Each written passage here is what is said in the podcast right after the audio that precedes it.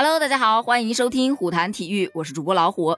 最近这段时间，曼联的换帅风波是起起伏伏。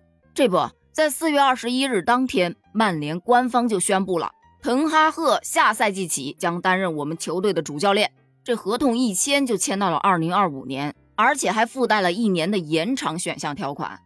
有人就说呀，这五十二岁的滕哈赫凭什么能得到曼联的认可呢？首先啊，咱们说到滕哈赫。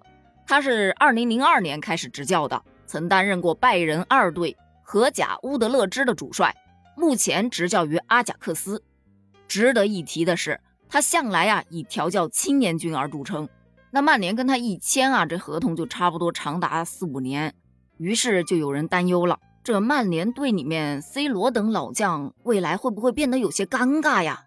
你看，既然你诚心诚意的问了，那他就给你一个回答。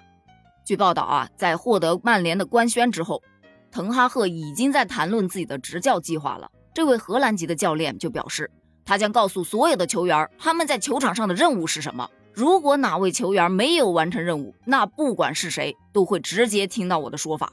而且这位主教练啊，他还非常有个性，反复强调：“我将是我自己，我将不会改变我的愿景，我将告诉那些大牌球员他们在球场上的任务。”你说啊，他要是真能在球场上坚持自我，可能还真能给曼联带来一些不一样的东西呢。据英国媒体的报道就说了，为什么曼联这么看好他？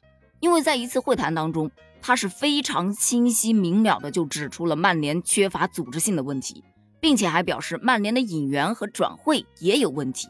但其实这个问题好像大家都看出来了，只不过可能呼声没有那么高，没有人敢在曼联的高层面前说实话。但他敢，所以说呀，有的时候求职啊，胆子大，敢说也不一定是坏事儿。